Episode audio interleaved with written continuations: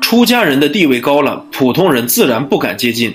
净空法师初学佛时，张家大师是出家人中身份地位最高的，他是清朝的国师和民国总统府的资政，许多学佛的同修因为他的地位对他很尊重，但是由于不了解他，都不敢接近他。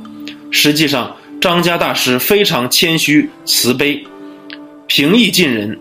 当时有一位内蒙古的亲王见净空法师学佛，为他介绍了张家大师，才有此缘分跟张家大师一起学习佛法。很多人不了解张家大师的实际情况，连忏云法师都误会了他。